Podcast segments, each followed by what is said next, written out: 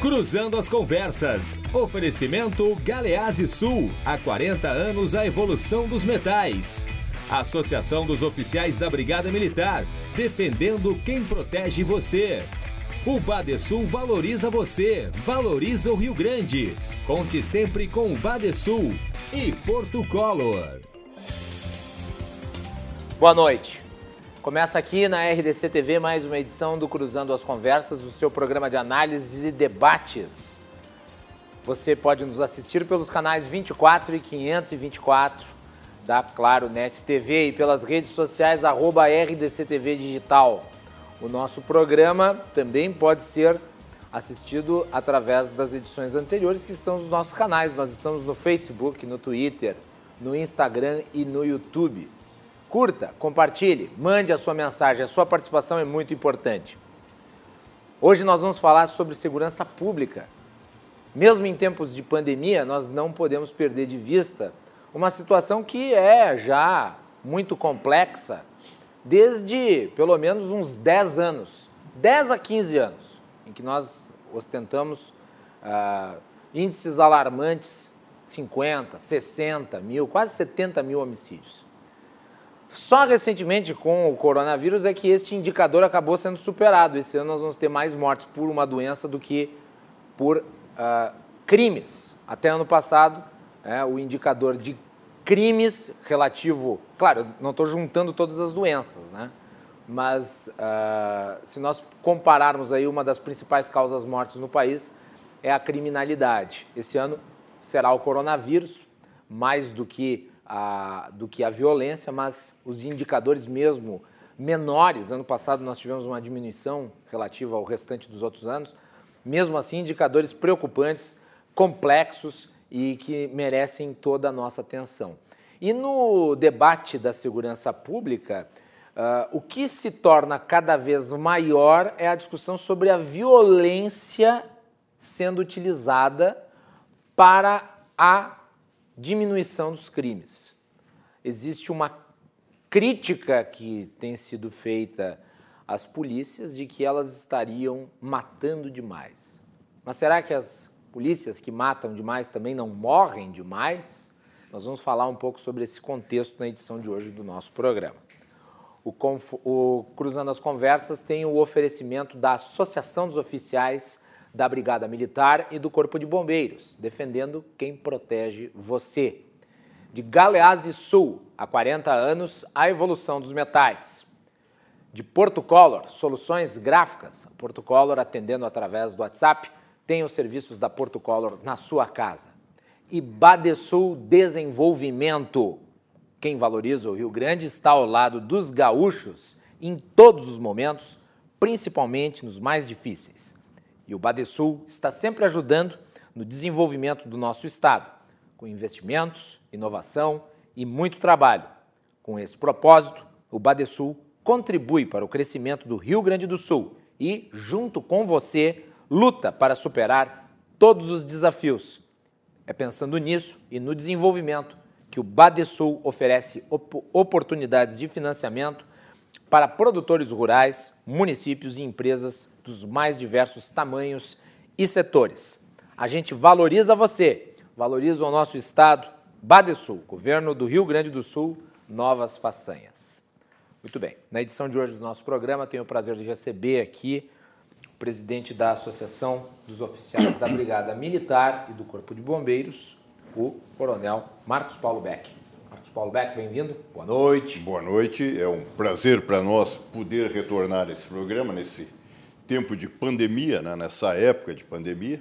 Então, é prazer estarmos aqui, poder cumprimentar a todos os nossos telespectadores, aos associados das OFBM, a todos os militares estaduais, especialmente me permitindo, senhor Macalossi, cumprimentar a área de saúde da Brigada Militar, que tem exaustivamente durante esses meses que nós estamos convivendo com o Covid-19, lutado, como eu disse, exaustivamente, mantendo ígida a tropa da Brigada e do Corpo de Bombeiros, não tendo perdido nenhum dos nossos valorosos policiais militares e bombeiros para essa, essa pandemia. Muito bem. resultados muito positivos. Ficamos muito felizes porque a polícia é imprescindível, né? é, mesmo nesse momento. Também está aqui comigo hoje no programa o promotor público, escritor Leonardo Jardim, autor do livro Bandidolatria e Democídio. Leonardo, bem-vindo, boa noite. Boa noite, Guilherme, boa noite aos nossos companheiros de mesa, boa noite aos telespectadores. Sempre é uma satisfação poder estar aqui debatendo então alto nível. Muito bem. E por fim, nós temos também o Tenente Coronel Jorge Alvarcem Pinto. Tenente Coronel, bem-vindo, boa noite. Muito obrigado a todos aí, acolhida. Uh, que é sou... o vice-presidente da ZOFBM. Não, Não, eu sou chefe da assessoria de inteligência chefe. institucional da ZOFBM. Me, uh, me, me, atrapalhei aqui, desculpe. Tranquilo. Tenente. Uh, nessa noite eu quero dar uma boa noite especial para os colegas do IGP, peritos aí que estão, é o dia hoje da, da, Isso, do, IGP. do perito do IGP, lembrado. que faz um trabalho muito importante na, na pandemia ou sobre qualquer condição, qualquer lugar do Rio Grande do Sul é, ajudando também nesse sistema de segurança que nós temos aqui. Então, parabéns a todos os profissionais aí, meu amigo Carlos, né, é, que é importante fazer esse trabalho. É isso. Muito bem, antes de a gente prosseguir, eu quero mandar um abraço para o Alexandre, motorista de aplicativo que me trouxe aqui de tarde na RDC TV, ele, nosso telespectador, me, me cumprimentou pelo programa, disse que nos assistia regularmente, assistiu a edição de ontem, aliás. Um abraço, Alexandre, obrigado pela audiência. Coronel Beck, uh, o senhor foi, junto com seus companheiros, reeleito para mais uma gestão na ASOF-PM. Gostaria que tu falasse um pouquinho, antes de a gente entrar no assunto propriamente dito, mas falasse um pouco sobre esses dois anos aí à frente da entidade e a perspectiva para os próximos dois. Perfeito. Nós enfrentamos, uh, nesse período que fomos presidentes, e agora em maio fomos reeleitos a diretoria, uma nova diretoria, para mais um período na presidência da, da ZOF. É, durante, é, tivemos uma, uma série, efetivamente, de vitórias, tivemos vitórias. A primeira delas, eu diria, nós construímos a nível federal, na, na, nos projetos que o governo federal apresentou. Hoje, as polícias militares, os bombeiros militares, é, tem a integralidade, né, e, e, e na, tanto na, na, na reserva uhum. né, como os militares. Isso é uma conquista da ZOF e aqui no Estado nós conquistamos uma, uma coisa que estava prevista na Constituição e que não tínhamos, para não, não me estender muito, é, conseguimos construir a, o, o, subsídio com as demais carreiras de Estado. Então, essa é... O que é o subsídio, só para entender? É, para ser, tentar explicar, é, nós tínhamos um, um, salário da brigada, era por penduricalho, era com básico pequeno e uma série de vantagens em cima desse básico. É, a, exemplo das demais carreiras, como a, o Ministério Público, a Justiça, demais carreiras de Estado tinham já a própria Polícia Civil o subsídio, e nós da Brigada não tínhamos. O subsídio ele incorpora aquelas, aquelas gratificações temporárias, uhum né, ao soldo. Então, fica-se com um soldo maior, porque acabaram essas gratificações temporárias nessa última PL 285 que o governo estadual encaminhou. E temos uma série de desafios. Né? Primeiro, manter exatamente é, correspondendo aos nossos sócios, os associados são exigentes e devem sê-lo. Uma associação existe para bem representá-los e garantir as conquistas que, ao longo de uma história, nós conseguimos, nós fizemos por onde merecer. Nesse programa mesmo, eu tive, nós tivemos uma oportunidade com um deputado estadual que dizia que a brigada não fazia parte da história do Rio Grande do Sul. Deu um entreveiro grave aqui aquela vez. É, e a história do Rio Grande do Sul realmente ela é muito dela, muito é escrita na história da brigada. A história da brigada se confunde com a própria história do Rio Grande do Sul.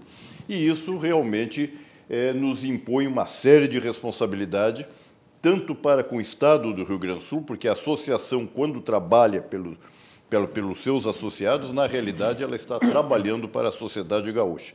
E esse é o compromisso que nós temos com os nossos associados e com o todo da sociedade gaúcha de trabalhar o melhor que pudermos. Toda a diretoria imbuída desse mesmo mistério, dessa mesma vocação, desse trabalho social. Muito obrigado pela oportunidade. Muito bem. Jardim, ontem tu esteve junto com o deputado Eduardo Bolsonaro, que também esteve na RDC TV, uh, chegasse a falar com ele sobre uma das questões que uh, estão meio que brecadas hoje relativa a, a, a, rearmamento civil, que foi uma bandeira do presidente. Eu sei que tu também defende a, a possibilidade das pessoas se defenderem a liberação das armas, por assim dizer.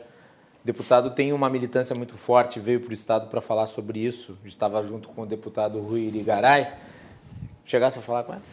Sobre esse assunto específico, não. Eu recordo que houve alguma menção no programa a respeito disso, né, e que se expôs alguma dificuldade que sempre se tem, inclusive quando se tenta, no meio do próprio exército, fazer alguma, tomar alguma medida mais liberal para proporcionar ao cidadão o direito de autodefesa, é, sempre se encontra muita resistência. Se criou uma, já uma cultura no Brasil de entender que o brasileiro é, um, é, uma, é uma, criança, que não tem maturidade para se autodefender, que precisa ser protegido por um tutor superior, que é, seria, no caso, o Estado. Né? E o Estado, a gente vê como protege as pessoas. Né? A gente vê. Não protege nem na área da saúde. Não protege nem os seus próprios territórios, praticamente. Né? Enterra, entrega territórios para dentro de presídios minúsculos entrega territórios para facções criminosas, localidades inteiras ficam à mercê de criminosos, e o Estado, esse Estado que, com polícia sucateada, a brigada militar, eu vejo com dificuldade até para abastecer viaturas, é esse Estado que diz assim, não, meu filho, você não tem condições de se defender, você não pode se autotutelar, você não pode andar armado, você não tem maturidade para isso. Portanto, você deve aguardar que o Estado te proteja. É, é, é, é mais ou menos esse o, o, argumento que a gente costuma ver, né, no sentido de que o brasileiro não está preparado para o exercício da autodefesa. A gente vê que, desde o Estatuto do Desarmamento, nós tivemos um incremento enorme no número de homicídios no Brasil, e, isso, e o Estatuto do Desarmamento não, não, não, teve a menor influência nisso aí. Né? Eu recordo, antigamente, anos 80, anos 70, em que a taxa de homicídios era baixíssima no Brasil, porque nós não tínhamos o crime organizado, que é o que mata no Brasil. Sim, e, e, tráfico e, de drogas. Todo o gaúcho aqui no Rio Grande do Sul, ele tinha na sua cintura a sua guaiaca com o coldre, porque não andava sem o seu 38. É, isso, e, isso é uma incongruência que nenhum de nós, nenhum cidadão brasileiro, nenhum cidadão gaúcho aqui acostumado, a, a, que demar, demarcou essa fronteira nacional exatamente a ponta de lança, a daga, a faca, é bala, a gente não consegue, não consegue conceber que uma mentalidade como essa tenha, sido, tenha prosperado. A gente tem que ter decaído muito culturalmente para aceitar ser rebanho da maneira como nós aceitamos. Álvaro, você mencionaste antes a, a, os peritos. Tem muito poucos aqui no Rio Grande do Sul, né? Pouquíssimos. E tem uma demanda enorme para eles. eles têm Eu lembro uma... de uma conversa com o deputado Tiago Duarte, que é médico, e ele falou que a quantidade para, em termos demográficos, ela é quase que insignificante. E é um trabalho essencial, diga eu, eu até sugiro que convide né, o, o pessoal do IGP para vir aqui colocar o trabalho deles, que é muito importante. É um trabalho silencioso, que quando eles trabalham bem não aparece. Né? Então, hum. é, é e muito necessário, todo dia. E eles enfrentam realmente condições adversas aí, pelo que eu converso com esse amigo que eu tenho. Pois é, eu fico realmente preocupado porque são setores importantes aí e todos dialogam, né? Todos constroem segurança pública e política pública em geral unificados, mas nós temos um déficit gigantesco de uh, serviço nessa área, apesar de nós termos uma quantidade muito excedente de uh, necessidade para essas, essas ações aí, que infelizmente acabam sendo sobrecarregadas nas, nas, nas costas de uns poucos heróis, né? dá para se chamar assim mesmo. Bem, Uh, nós vamos falar sobre segurança pública. Fiz questão de fazer uma rodada genérica aqui com os nossos convidados, mas nós vamos falar sobre segurança pública e um dos temas candentes da segurança pública é, são essas recentes acusações de que a polícia, e eu falo polícia no sentido geral, né, os órgãos uh, de, de segurança pública estariam uh, ultrapassando o Rubicão do exercício da violência que é autorizado pela lei. A Melanie Rupental fez uma matéria já fazia algum tempo aqui para nós uh, sobre isso, especificamente sobre isso. Eu pedi para que ela resgatasse a matéria, porque ela traz vários elementos que estão em debate hoje no país. E depois nós vamos analisá-lo com uh, bastante critério e cuidado aqui com os nossos convidados. Melanie, então vamos aí. Critérios, críticas aos casos de violência policial. A violência policial é um tema delicado e que traz dois lados da moeda para o debate público. No mês passado, episódios de excesso cometidos por policiais, com abordagem que culminou na morte de George Floyd nos Estados Unidos, trouxeram à tona o tema de racismo e também da postura desses profissionais. Isso não só para o país em que aconteceu, mas também a discussão se estendeu pelo mundo. Aqui no Brasil, esses acontecimentos mexeram em uma ferida aberta e escancararam um grande embate na segurança brasileira: o alto número de mortes de policiais e por policiais. Um estudo do Fórum de Segurança Pública aponta que a letalidade policial em São Paulo cresceu 31% no período entre janeiro e abril, mas bateu recorde de mortes pela polícia durante a vigência da quarentena. Foram 119 mortes neste ano e 78 para o mesmo período no ano passado.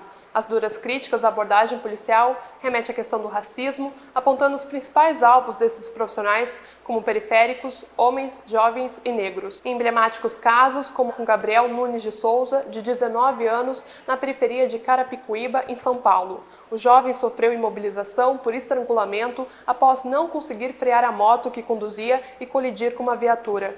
Ele foi imobilizado por um mata-leão e, em seguida, já deitado no asfalto, desmaiou por asfixia por outro agente que o pressionou com o joelho no seu pescoço por quase um minuto. Agora, outra questão desse debate. Dados de 2018 mostram que policiais civis e militares cometeram mais suicídio do que morreram em serviço. Foram 104 suicídios no país, o equivalente a dois policiais mortos por semana, enquanto 87 policiais foram vítimas de crimes violentos letais, geralmente em confrontos nas ruas, como mostram os dados da 13º Anuário Brasileiro de Segurança Pública. O órgão também chama a atenção para a alta taxa de suicídio de policiais, que é de 20 23,9, enquanto no total da população é de 5,8 por mil habitantes. Para especialistas, os motivos que podem ser apontados são estresse inerente à função e conflitos institucionais como assédio moral, fatores que, em conjunto, podem contribuir para essas mortes, Macalossi. Voltamos contigo aí no estúdio.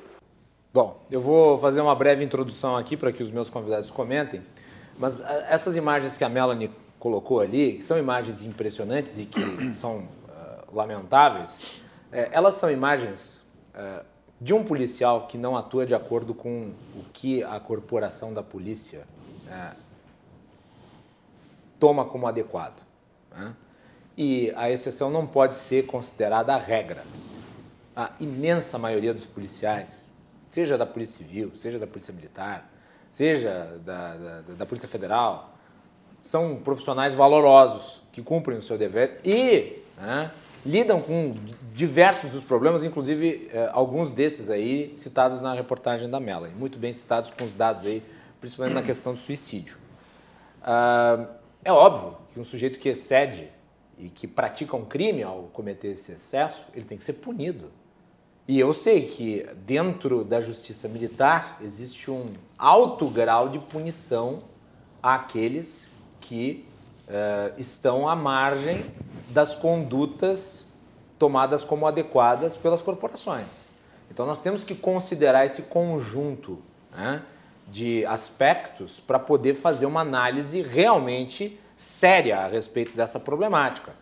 Os policiais, em caráter geral, eles têm os mesmos problemas que todos os demais profissionais. Né? Na área do jornalismo, nós temos um monte de, um monte de jornalista de picareta envolvido em corrupção e banditismo.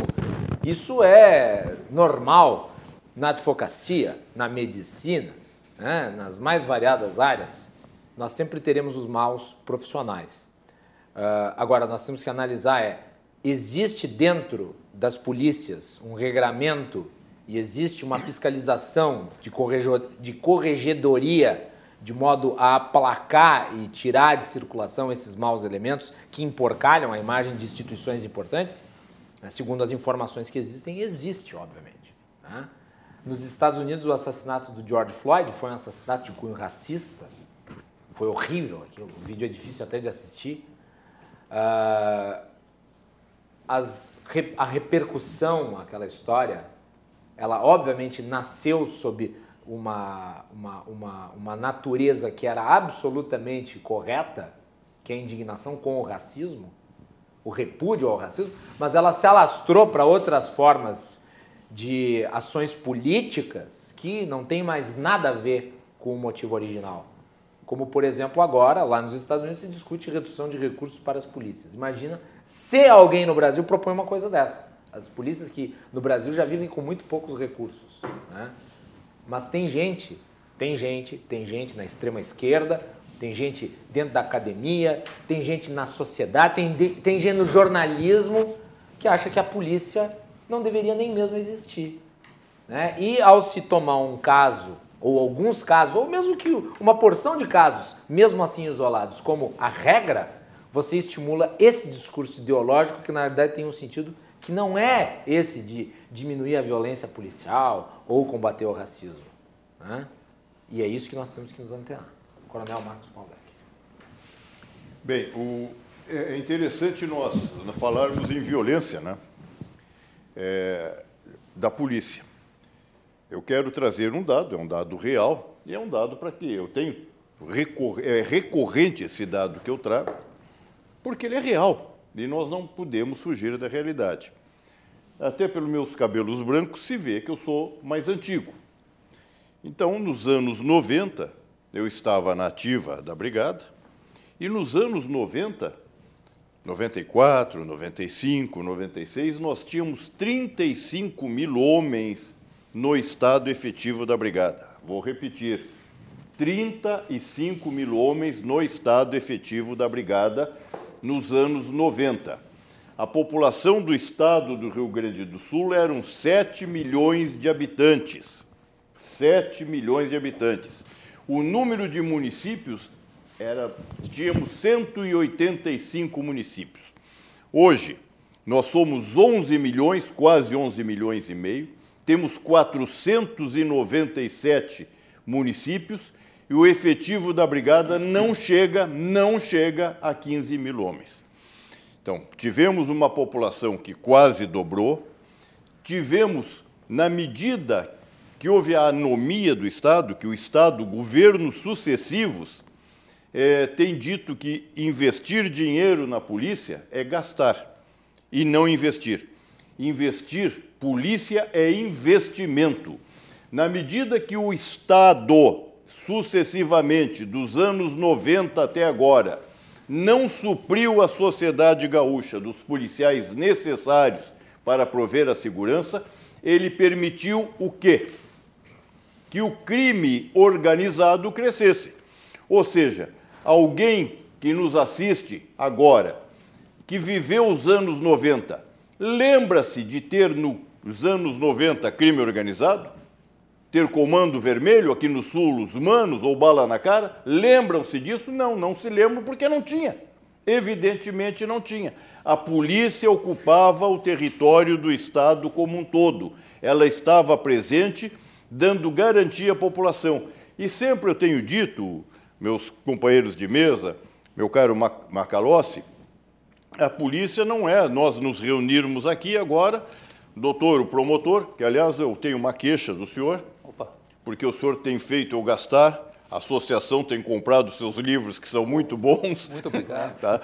Então, o, o, os senhores que, que, que, que me ouvem agora, quem é que nós primeiro recorremos na situação de aprêmio? É a polícia. Então, a polícia é exigida em todos os momentos. Na medida que a, o povo não teve, as pessoas me dizem: eu não vejo mais policial na rua, agora só vejo policial de carro. Mas, claro, nós não temos efetivo para termos policiais na rua. Nós temos efetivo divorciado, dando segurança em presídios, dando segurança não sei para quem, e na atividade policial não foram supridos. Isso é um problema que realmente vejam o desgaste do policial, não estou justificando isso aí, pelo contrário, a Brigada tem ah, uma corregedoria muito eficiente, nós evitamos e estamos sempre acompanhando a situação dos nossos homens no serviço na rua e ouvindo a sociedade, interagindo com a sociedade. Mas vejam que nós estamos agora no mês, quase chegando, estamos mais de meados do mês de julho, e o salário do pessoal da brigada só será pago, previsto pelo Estado, salário de junho, não de julho. Só será pago dia 10 de agosto. O de junho será dia pago, dia pago dia 10 de agosto? A dia 10 de agosto para o pessoal da brigada. Então... E, e, é importante dizer o seguinte, né, Coronel Beck? Tudo bem, tem a questão do vírus, impactou nas contas públicas, mas o parcelamento e o atraso já era Já antes vem do coronavírus. antes né? do coronavírus. Antes do coronavírus. Então, é, parcelamento, atraso, ameaça, já começam, sempre governo sucessivo. Não, não tenho, não vou pagar o 13 terceiro, não posso, não dá, vai atrasar, falta de meios, falta de tudo. Isso aí esmorece, realmente esmorece. Então, a sociedade gaúcha, me permitam dizer, eu sou parte integrante da sociedade, eu vivo dentro da sociedade, devemos sim agradecer aos valorosos homens da Brigada e do Corpo de Bombeiros, o Corpo de Bombeiros agora com cheia, seca, cheia, essa distribuição logística de medicamento em todo o Rio Grande do Sul, nós estamos ali, continuamos fazendo, atendendo a sociedade. É, boa parte, boa parte daqueles que adoecem não tem, às vezes, dinheiro para ir para um hospital. São levados pela brigada. E eu há pouco disse, cumprimentei a área de saúde da brigada, que nós, com toda essa toda a superfície de contato, o, todo o oficial e o soldado, os praças da brigada, o, brigadiano de uma maneira geral, todo ele está em contato com a população e não perdemos nenhuma pessoa. Então, graças à área de saúde, a rigidez do nosso homem né, e os cuidados que o comando da, da tropa está tendo. Mas também todo esse desgaste, porque há que se convir que a sociedade, nós somos hoje, eu disse, tá, mais de 10 mil homens. Se um comete um erro, a sociedade pinça aquele exatamente para denegrir uma corporação.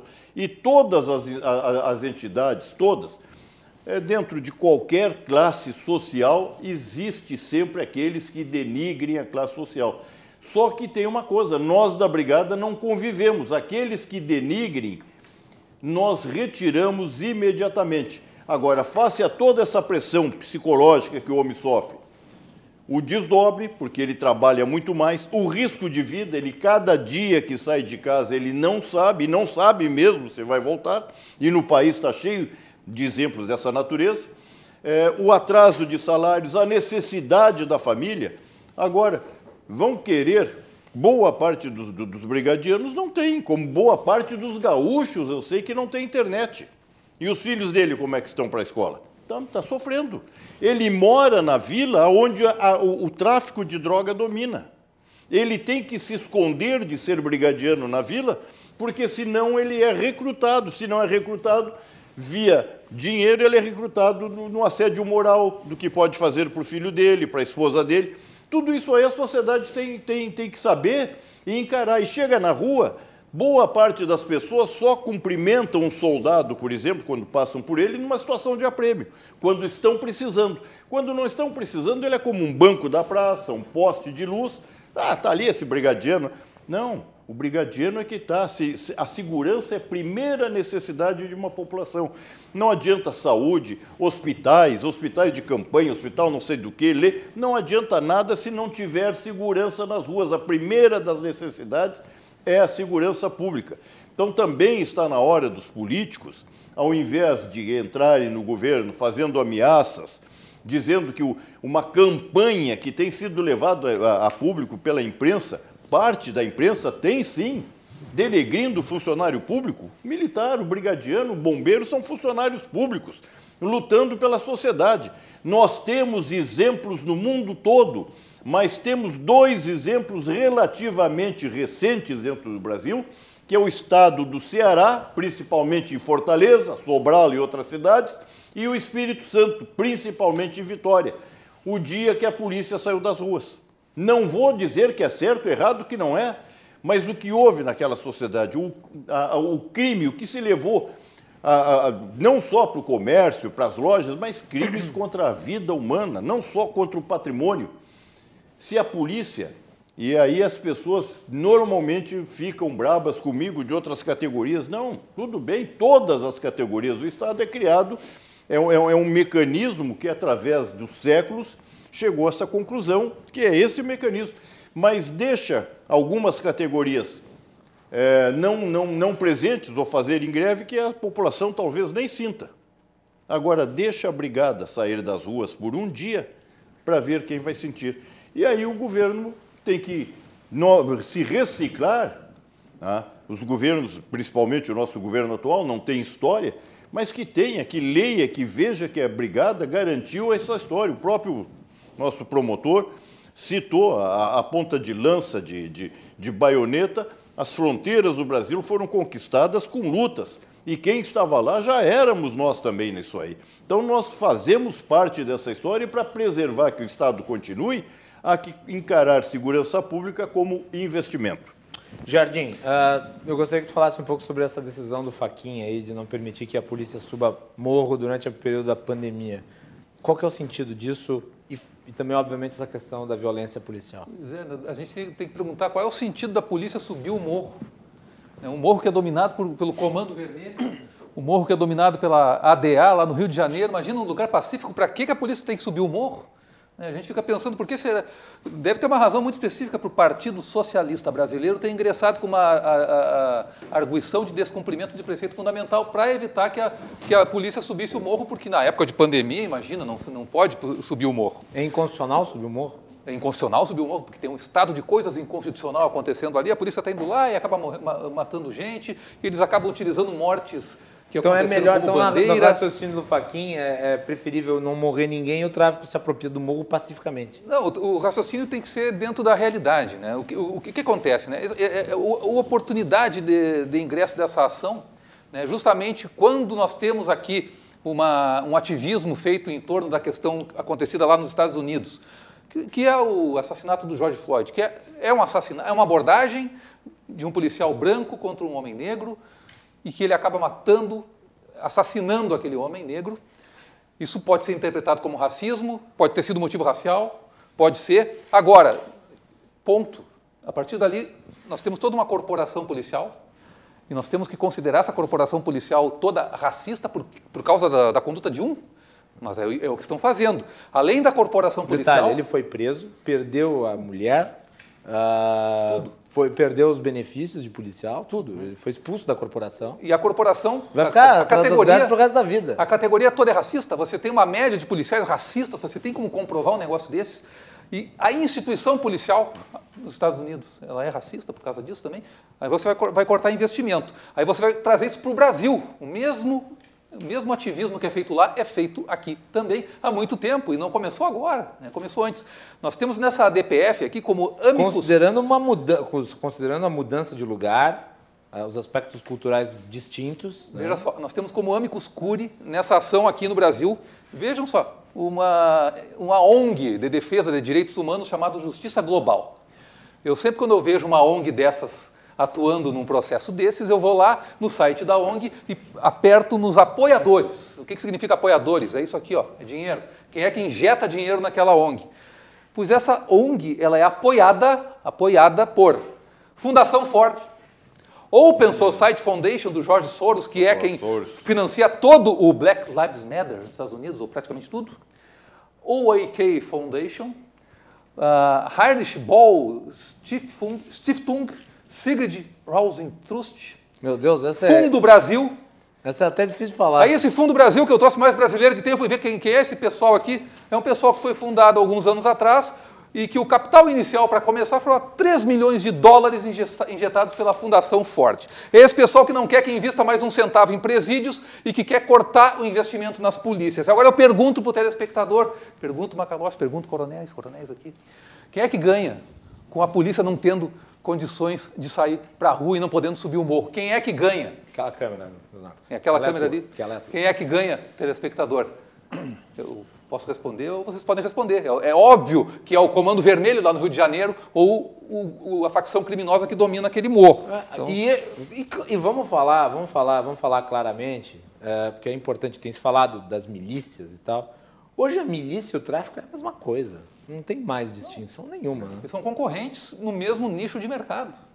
Não é tem mais. Antigamente, lá quando surgiram as milícias, elas surgiram para combater, fazer o combate fora do Estado contra o tráfico. Mas uma... elas já tinham uma natureza criminosa. Uma novela da Globo que romantizou, é, que é o miliciano. É, e, é. E, e, e, obviamente, quando você diminui a força oficial de repressão, a força democrática de repressão, porque ah, eu gosto desse conceito. A polícia é a democracia de farda. Né? ah, quando você enfraquece a polícia, você fortalece os inimigos dela. Isso é um, um efeito básico. O coronel foi muito feliz em contextualizar o, o, que, o que o policial está fazendo ali, né? Qual é a, a missão do policial? Ele vai subir o morro por quê?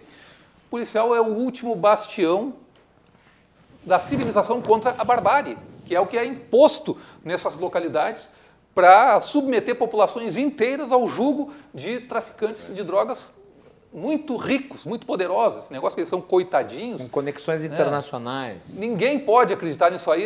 Esse pessoal de ONG que defende direitos humanos sabe muito bem que aqueles traficantes no morro, armados de fuzil até o dente, pelo amor de Deus, como é que, quanto custa um fuzil? Quanto custa um fuzil importado russo, israelense, que a polícia não tem, que a polícia não pode usar, muitas vezes, porque temos restrição até de calibre, para a polícia brasileira. né? Então, o- esse ativismo que é feito em torno de- desses casos errados, que tem que ser punidos, esse policial que matou o George Floyd não é um policial, é um bandido. É tão bandido quanto qualquer outro bandido. Bandido. Assim E- como o caso ali que a e é Melanie punido. trouxe também. É punido. Então ele está ele, ele, é- ele tá recebendo a, a- a punição dele. Por que, que se quer punir a corporação que não tem nada a ver com isso e a instituição policial que não tem nada a ver com isso, beneficiando quem? É essa um- pergunta que tem que ser feita. Teve um caso mais recente em São Paulo de um, de um policial também que subiu em cima da, do pescoço da, da, da mulher. Vai ser punido, eu tenho certeza. Aliás, a polícia de São Paulo né, é uma das polícias com melhor resultado no país. A polícia séria. Existem, né, existem, eh, existem polícias que têm um grau maior de corrupção, nós sabemos. No Rio de Janeiro, a corrupção é mais frequente na polícia. Aqui no Rio Grande do Sul não é assim. né? Em São Paulo não é assim. E, e os maus elementos devem ser afastados. E não que o policial não seja tentado pelo- Não, pelo- pelos bandidos, continuamente, porque ele vive naquela dicotomia Pablo Escobariana da plata ou plomo. Gostei, como é que é? É a Pablo Escobariana, dicotomia. Ou você Dicotomia entra no Pablo nosso esquema, Escobariana. você aceita a nossa propina, ou a gente mata você, mata sua família, mata sua mulher, Uhum. acaba com a tua vida. Né? E, e o policial resiste a isso. Por quê? Porque tem. O policial não é super-herói, né? o policial não é, não é imortal, mas ele é herói. Ele é herói na medida em que ele consegue se manter firme na sua, na sua missão, na, su- na sua dedicação à, à vida alheia de pessoas que eles, não, que eles sequer conhecem, né? para tentar cumprir a, a missão cívica a que foram, a que, a que se propuseram quando prestaram o concurso e quando vestiram a farda. né? Isso é muito importante se enaltecer. né? E, e você confundir os, os maus elementos com esses, esse tipo de policial, que é a maioria, que são os heróis, é uma ofensa bárbara contra toda uma categoria que, que, se- que nos defende, que se não saísse nas ruas para nos defender, certamente ninguém mais sairia na rua também. Tenente Coronel Álvaro Sen. Bom, o que, que eu tenho a dizer isso? É, quando, a gente, fechar a roda. quando a gente analisa a questão da violência policial, a gente tem que buscar as causas, né? E muitas pessoas falam, eh, já ouvi comentários, que é a questão da formação policial. Eh, Eu queria esclarecer aqui alguns detalhes. Primeiro, eh, a polícia, no geral, a sua formação, ela evolui conforme a sociedade evolui. A partir dos anos de 1990, que a ONU editou os princípios básicos sobre o uso da força e das armas de fogo pelos funcionários responsáveis pela aplicação da lei, né? Lá na sua oitavo Congresso das Nações Unidas, que trata dos crimes e o tratamento de delinquentes, eh, mudou muito. Mudou muito o currículo das, das academias, dos cursos de, de formação de soldado e sargento, onde foram introduzidas matérias da área eh, de humanas, como direitos humanos, uso progressivo da força, técnicas de abordagem e defesa pessoal, da qual eu fui instrutor por toda a minha vida, praticamente, dentro da Brigada Militar. E antes de falar em defesa pessoal, nós sempre tratávamos da questão da proteção pessoal, ou seja, medidas para que o policial evitasse de usar a defesa pessoal. E, e estaria também indicada dentro do princípio, que, que é? Do uso progressivo da força. Quer dizer, eu vou aumentando o tom conforme eu estou tendo uma, uma ação daquele bandido. Bom, dito isso, eh, vários estudos foram feitos, vários treinamentos nesse sentido. E aí, então, o que, que se explica? Se o problema não é na formação, não é o problema da formação do policial, onde é que está o problema? A sociedade, de uma forma geral, está doente. Né? E todas as mazelas vão acabar nas costas do policial. Por exemplo, campo de futebol. Eu trabalhei é, quatro anos no primeiro batalhão e todo fim de semana eu estava no Beira Rio, no Olímpico. Trabalhei em várias é, frentes lá, né? O superior, né? inferior trânsito, é, é, pelotão de choque. E o que, que se via lá? Pessoas da, de todas as camadas sociais vão lá, não, foi, não vão para torcer para o seu time, elas vão lá para extrapolar, para extravasar uma angústia, uma. Elas vão fazer uma terapia de grupo ali de uma forma selvagem, na Aliás, verdade. eu posso só fazer um apontamento aqui, porque eh, recentemente nós tivemos manifestações de caráter antifa eh, sendo protagonizadas por torcidas organizadas. E daí eu fiz até um desafio no meu Twitter. Eu escrevi assim: quer testar o conceito de democracia de uma torcida organizada? No próximo jogo, vá com a camisa do seu time no seio da torcida adversária e veja o que te acontece. É isso. Um bando de hipócrita. Ah, além de, obviamente, cometerem delitos e estarem ligados ao crime organizado. Tem uma matéria que a Gazeta do Povo, que é o jornal que eu escrevo, uh, publicou recentemente, falando das conexões, tem até um livro publicado a respeito, né, sobre como a torcida organizada ela tem ligações com o crime organizado. Desculpe, você, mas não. é que era importante lembrar desse ponto. Não, é importante. importante. Então, assim, pela experiência que a gente vê, então, então tem uma, hoje tem um fenômeno diferente que, é o que a gente observa, que é essa orquestração do ativismo político por trás de tudo. Parece que qualquer assunto vira um palco de debate de esquerda e direita, né? cada um querendo ter a sua intenção. Também a gente vê essa, esse, essa supervalorização de alguma ação mal, é, é, mal feita por um, algum policial, através, por exemplo, dessa, dessa figura aqui conhecida, é a Sarah Winter, que tem vídeos dela no YouTube aí, ela simplesmente admite que ela foi treinada em outros países para vir aqui, é, combinava previamente com a imprensa que ela ia estar de um jeito tal, que ela quando ela começasse a gritar, que os meios de comunicação fariam aquela foto de um ângulo tal que vitimassem ela ali. E ela estava totalmente é, encenando aquela situação. Então isso acontece muito essa questão de bandeira, ah, porque, porque é, é, é, é alto, é baixo, é, é, branco, é gordo, é negro, isso aí, quer dizer, deturpam a realidade que está acontecendo ali naquele momento. Então a gente tem que pensar bem o que, que realmente é de real nisso aqui e o que acontece. O Coronel Beck falou bem, nós temos uma corregedoria bastante atuante, nos anos também que nós tivemos na ativa nas corporações, é, é absolutamente rápido a apuração de qualquer delito. Né? No máximo 40 dias, que é o inquérito, e uma sindicância em 20. E pode pedir mais prorrogação ali por alguns dias, mas se apura rapidamente e quando se identifica um policial com problema, a gente procura ajudar, se for o caso de ajudar, uma psiquiatria, encaminhar um tratamento de saúde, ou daqui a pouquinho pode ser uma punição mesmo, uma demissão do serviço público. Isso aconteceu várias vezes. Então, a gente tem que ter um cuidado justamente para não tomar parte pelo todo nessa questão. Só para citar aqui então o livro que eu pesquisei aqui, a matéria da Gazeta do Povo, é, o nome do livro é Violência no Futebol, do Maurício Murad. Esse livro. Uhum. E olha só o que ele traz aqui, tá, vai tá anotando o livro? Anotando, vale a pena, vale interessa. a pena. Uh, ele deu essa entrevista aqui para a Gazeta do Povo, daí ele estava comentando aqui.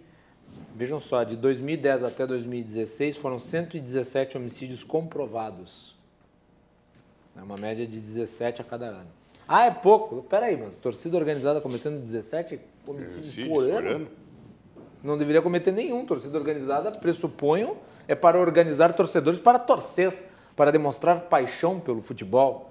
Não paixão pelo crime. Né? A coisa já seria doentia se fosse uma, uma torcida de, de, time adversário contra time adversário. Quantos... Agora se matam entre Vamos os lá, torcedores quantos... do mesmo time. Não, é simples. Na NFL, NBA, tem torcidas fanáticas. Quantas cometem homicídio? Eu não conheço nenhuma. Aqui no Brasil não, você. Tem um detalhe também importante, é relevante para tocar, também é o seguinte, por muito tempo é, se pegou essa bandeira dos direitos humanos para dizer que quem estava contra os direitos humanos era uma pessoa má, uma pessoa violenta. E eu digo isso aí com toda tranquilidade. Em 30 anos de carreira na Brigada Militar, eu jamais vi nenhum representante de direitos humanos ir consolar a viúva de um soldado morto numa ocorrência ou de uma vítima legítima que não seja do interesse para virar um ícone, uma vítima comum. Nunca vi nenhuma ação do Direitos Humanos realmente interessada nisso. Agora, quando dava publicidade, quando dava alguma coisa para dar um mote do ativismo político de esquerda, ah, o coitadinho, o fraco, o negro, não sei o quê, eles estavam sempre lá. Então, a gente tem que ter esse cuidado, porque se criou uma situação, ah, direitos humanos. Não, direitos humanos nós estudamos na brigada, nós sabemos o que, que significa. Agora, direitos humanos são para pessoas vítimas, são para humanos, não para pessoas que agem como animais. Né? Intervalo e voltamos na sequência. Nós vamos falar sobre soltura de criminosos durante o período da pandemia, que foi uma polêmica muito grande. E nós tivemos uma quantidade considerável aí de de criminosos de alta periculosidade sendo soltos. Alguns não vão voltar para a prisão, né? E o Kremers, na época presidido pelo meu querido amigo Eduardo Trindade, chegou até a soltar uma nota técnica contrária né, a essa liberação. Porque a liberação ela nasce, só fazendo uma pequena introdução antes de a gente ir para o intervalo. Essa liberação ela nasce a partir do receio né, que a Defensoria Pública tinha de que os presos uh, se contaminassem em, uh, em casos de coronavírus. O que não fazia o menor sentido, porque o vírus não está dentro dos presídios, o vírus está fora, portanto, solta a pessoa que está presa, ela se contamina fora, e quando ela volta para a prisão, ela leva o vírus para dentro da prisão. Então, só do ponto de vista técnico já não faz sentido. Né? E daí, o que se viu foi uh, um salvo-conduto, por assim dizer? Para um desencarceramento em massa. Foi isso que aconteceu. E nós vamos analisar em detalhes depois do intervalo aqui no Cruzando as Conversas. Já voltamos.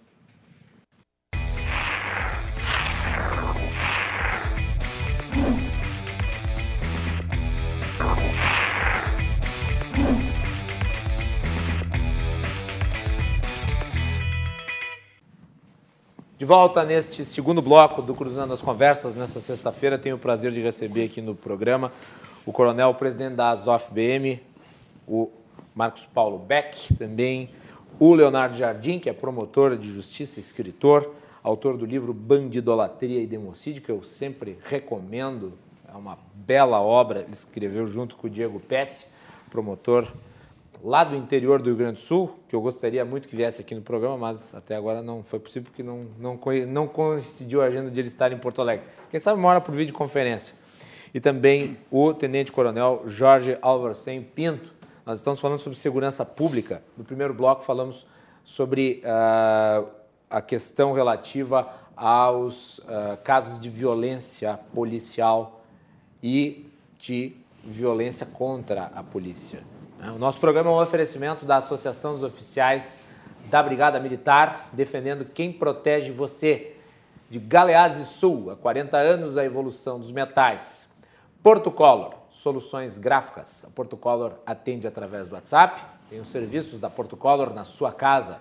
E também de Badesul Desenvolvimento, quem valoriza o Rio Grande está ao lado dos gaúchos em todos os momentos, principalmente dos mais difíceis e o Badesul está sempre ajudando no desenvolvimento do nosso estado com investimentos, inovação e muito trabalho. Com esse propósito, o Badesul contribui para o crescimento do Rio Grande do Sul e, junto com você, luta para superar todos os desafios. É pensando nisso e no desenvolvimento que o Badesul oferece oportunidades de financiamento para produtores rurais, municípios e empresas dos mais diversos tamanhos e setores. A gente valoriza você valoriza o nosso Estado. Badesul, governo do Rio Grande do Sul, novas façanhas. Eu quero mandar aqui um abraço para o nosso querido amigo, eu posso dizer nosso porque eu sei que é de todos, Silvio Munhoz, que é promotor também, procurador. Procurador. Né? Procurador, é verdade, procurador. Uh, manda um abraço para o Beck. Abraço para o Silvio. Né, para o Jorge, para o Leonardo. Obrigado, Silvio. Um abração, saudades do amigo. A última vez que eu encontrei o Silvio foi no lançamento da, da, da revista de uh, Direito. Ai, agora me fugiu o nome, mas é uma revista jurídica organizada pelo Fábio Costa Pereira, ele, mais outros profissionais aí da área revista de segurança. Eh, do da Direito Militar. Não, não, não, não, de, de defesa. A Silvio, BEIC? Ah, do Movimento de Combate à Impunidade. É, Silvio, manda o nome da revista para divulgar aqui, por favor. Uh, também mandar Tem um, um artigo nessa revista. Para Hilda Santos, ela diz ótimo debate. Ah, o Adelmo Souza pergunta, ele parabeniza os participantes pelo programa, ele pergunta, um dos fatores deste aumento, aumento da violência, pode-se afirmar que a presunção de inocência até a quarta instância, a prescrição de crimes, esses dois princípios constitucionais que têm levado à impunidade, como consequência, leva ao aumento da criminalidade? Vou, vou pedir para o Leonardo responder. Sim, não. É da área. Sim, no sentido de que quem tem dinheiro, quem tem condições, quem tem como bancar, como diz o Percival Pugina, a, a golpes de talão de cheques, um processo até a última instância, no último tribunal, no último agravo do agravo do agravo do recurso extraordinário, não sei o quê, esse consegue evitar a pena, consegue atingir a prescrição ou consegue morrer antes de ser transitada em julgado a sua condenação. Agora, quem não tem essa condição, ela, ela, essa pessoa não vai conseguir ter esse acesso, né, porque na verdade, o sistema hoje. Quem tem advogado bom. Né? Até pouco tempo atrás, o, o, o réu decidia quando é que o processo transitava em julgado, ou decidia por parar de recorrer, ou porque não tinha mais dinheiro para recorrer. Né? Essa, é, é, essa medida ela beneficia os mais poderosos, não é, não, só, não é só político corrupto, é também os chefões do crime organizado, que tem, também tem muito dinheiro. Tem muito dinheiro. Né? Então, é, isso, claro, que contribui para a impunidade, mas não é algo generalizado. Nós temos. Dizem que há uma seletividade no nosso direito penal, no nosso sistema penal. E se existe seletividade, é aí porque, é, porque é essa possibilidade de recorrer uh, com base em, em, em, argumentos que são normalmente sem qualquer fundamento, recursos meramente protelatórios, é uma exclusividade de quem realmente tem mais condições econômicas né, para bancar isso aí. É, mas, sem dúvida alguma, é um fator que ajuda, contribui para que os criminosos, em geral, se sintam impunes. É, quando tem uma indústria recursal como a nossa, né? Na verdade, o que deveria estar se debatendo indústria no Brasil... Indústria recursal é uma boa expressão. É, indústria recursal. No Brasil tem tantos recursos que mesmo os advogados uh, têm dificuldade de compreender quais são e como funcionam. Né? Tem recurso extraordinário, recurso especial, recurso não sei das quantas, agravos e enfim, uma, uma quantidade absurda de instrumentos jurídicos que eles têm razão de existir no direito uh, no direito e, e nas democracias, mas que, da forma como estão postos, levam, obviamente, à impossibilidade de tu executar pena. Né? O que, na realidade, inverte a ideia né, de garantia e transforma ela apenas na garantia da impunidade. Da impunidade Se garante né? o criminoso. Se garante o criminoso. Não, não, não os seus direitos constitucionais, a sua inviolabilidade a sua dignidade enquanto cidadão. Você garante o, realmente, muito mais além disso, garante o, a prosperidade de, de, atividades criminosas. E detalhe, né, a, a, questão da segunda instância no Brasil ela foi prostituída, e eu vou utilizar essa palavra, porque o Supremo Tribunal Federal muda o seu entendimento em relação à matéria como quem muda de cueca. Então, uma hora os é a mesmos, favor, outra hora é contra. Os, os mesmos, mesmos ministros. Os mesmos ministros. Ah, mas não era para usar assim, por isso que nós autorizamos. Nós autorizamos porque era para usar de um outro jeito. Espera aí. Não existe isso. Não existe isso. Agora vai se, vai se, o quê? se delimitar uma tabela, ah, uma escala Richter de quantos podem ser presos antes, uh, depois da segunda instância. É ridículo. Isso não existe, só no Brasil é mesmo. É uma questão constitucional que é, que é abstrata, de direito puro, tratada com argumentos factuais dos os mais rasos, né, os mais descabidos. Muito bem, vamos adiante, vamos falar sobre a, sobre a questão relativa à soltura de criminosos. Soltura de criminosos. Uh, algum tempo atrás, eu encaminhei para alguns dos que estão aqui nessa mesa, inclusive o Coronel Beck e o Leonardo Jardim, meu artigo na Gazeta do Povo tratando sobre esta temática né? a temática da soltura dos presos, que infelizmente se tornou regra né, no Brasil e que agora, durante o período da pandemia, virou uma uh, forma de se promover o desencarceramento em massa. Né?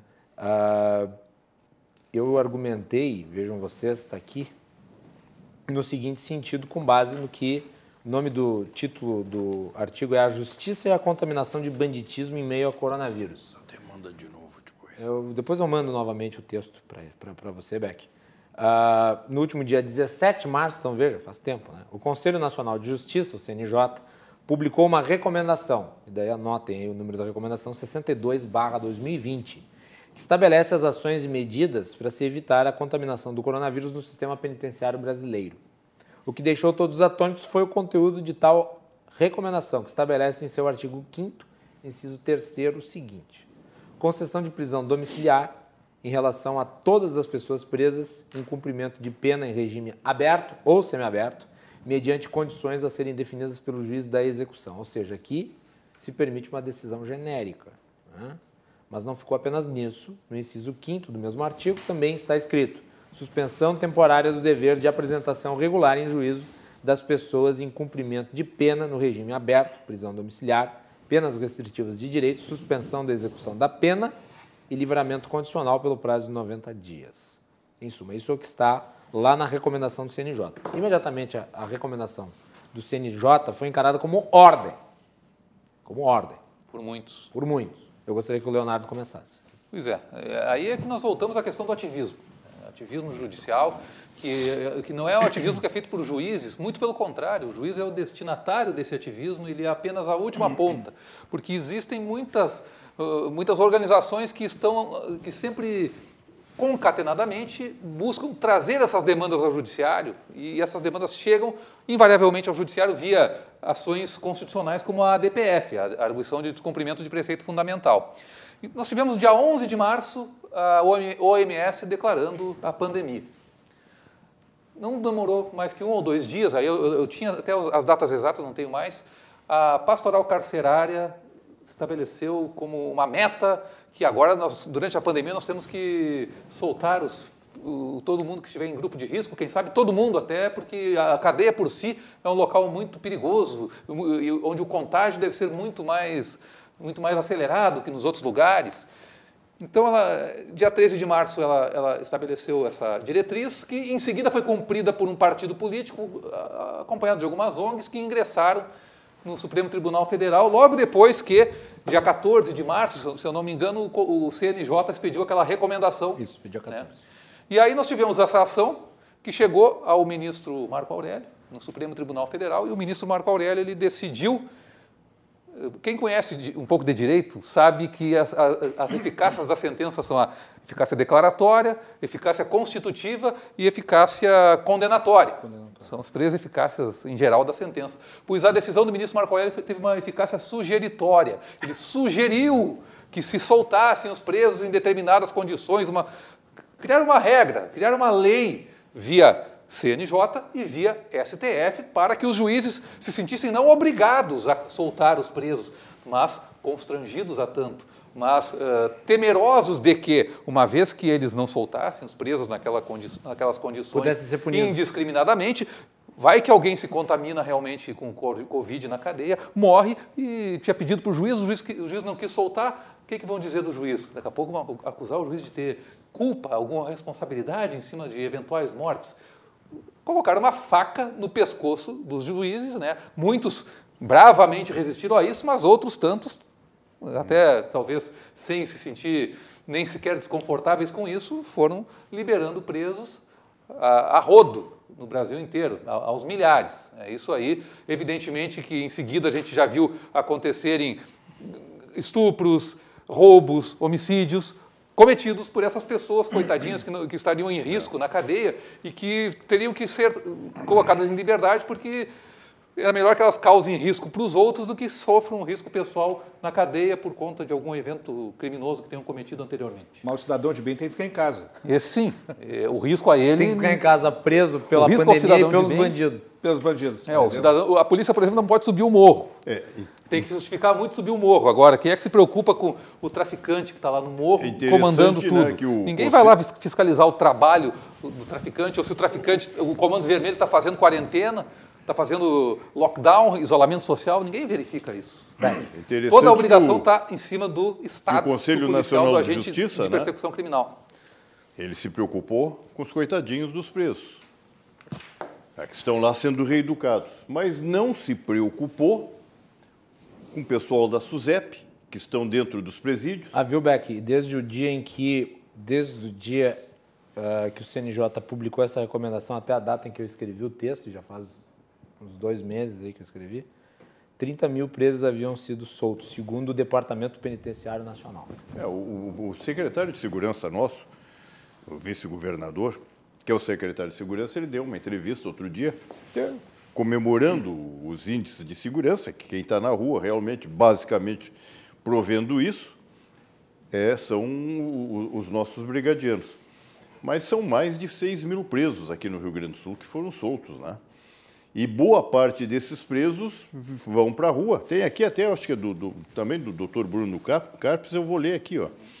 Há um estudo né, que mostra que cada criminoso preso significa 15 crimes a menos na rua. Prossegue ele aqui: um criminoso solto custa 20 vezes mais caro à sociedade. Estudos mostram que os benefícios sociais da prisão são maiores que os custos. Então, eh, são, são vários dados. E nós, aí vem aquele problema também que nós falávamos lá de motivação, desmotivação, pouca tropa. Tá? É, o brigadiano é aquele trabalho de enxugar gelo, Sim. de prender, repreender, aprender. Prende inúmeras vezes e nada acontece. Os bandidos vão para a cadeia, com a garantia que logo depois, por uma série de benefícios, vão estar na rua. E lá vai estar abrigada. E mais, aí uma, uma, uma coisa interessante, que até um companheiro me lembra, né? O crime organizado não respeita a lei. O crime organizado não precisa, ele não tem que, ele não respeita a lei. Ele exatamente ele está fora da lei. E a, o policial tem que respeitar a lei. Ah, essa decisão que nós comentávamos ao início do Rio de Janeiro, e é aquela coisa, tal da associação não justifica realmente a, a, a corrupção, mas nós temos no Rio de Janeiro quatro governadores envolvidos, dois cumprindo pena, estão recolhidos, um quinto, tomara que não tenha nada, mas há, já, já paira sobre o atual governador, inclusive. Sim, as denúncias são sérias. Então, de, nós vemos isso lá do Garotinho, depois da, da, da, da esposa Rosa Garotinho, é, o, o, o, o, Cabral, duas vezes o governador, o Pezão, quer dizer, são mais de 20 anos de governo. Um Estado se corrompeu.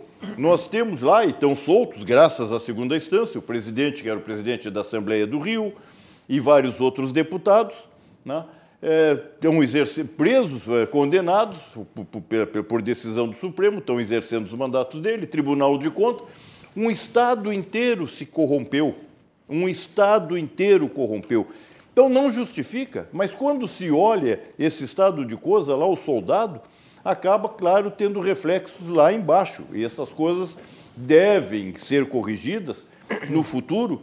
É o caso do, do, dos comandos dos, das polícias militares. Os comandos das polícias militares devem ser escolhidos pelos pares em lista tríplice, de tal maneira que eu sei quem pode melhor me representar e comandar a minha corporação, e não por escolha exclusivamente político-partidária. Não, escolhi pela competência. Não, não, não, não, não tem essa. Não tem essa. Em todo o Brasil. Então, essas coisas também têm que mudar. Eu, eu quero trazer uma série de assuntos, e, e, que deve trazer, que eu falei do, do, do, do soldado, do, soldado não, do brigadiano como um todo, todo brigadiano hoje, para receber o seu salário em dia, ele tem que fazer um empréstimo no Banco do Rio Grande do Sul. É, um soldado, certamente, ele deixa por ano R$ 2.400, a 200 reais por mês, pouco mais, para receber o seu vencimento, ele paga. Então, um atraso de vencimento está dando um lucro bem considerável para o banco estatal. Nós não podemos também virar as costas e nos esquecer disso.